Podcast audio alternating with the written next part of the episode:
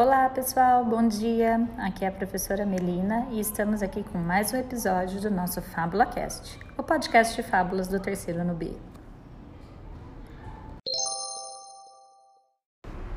E a fábula que eu vou contar para vocês hoje é O Galo e a Raposa, adaptada do texto de Esopo, escrita pela Ruth Rocha.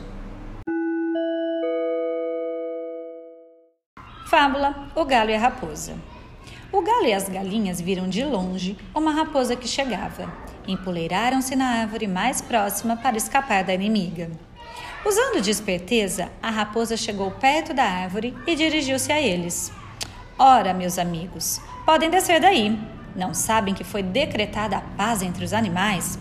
Desçam e vamos festejar esse dia tão feliz. Mas o galo, que também não era tolo, respondeu: Que boas notícias! Mas estou vendo daqui de cima alguns cães que estão chegando. De certo, eles também vão querer festejar.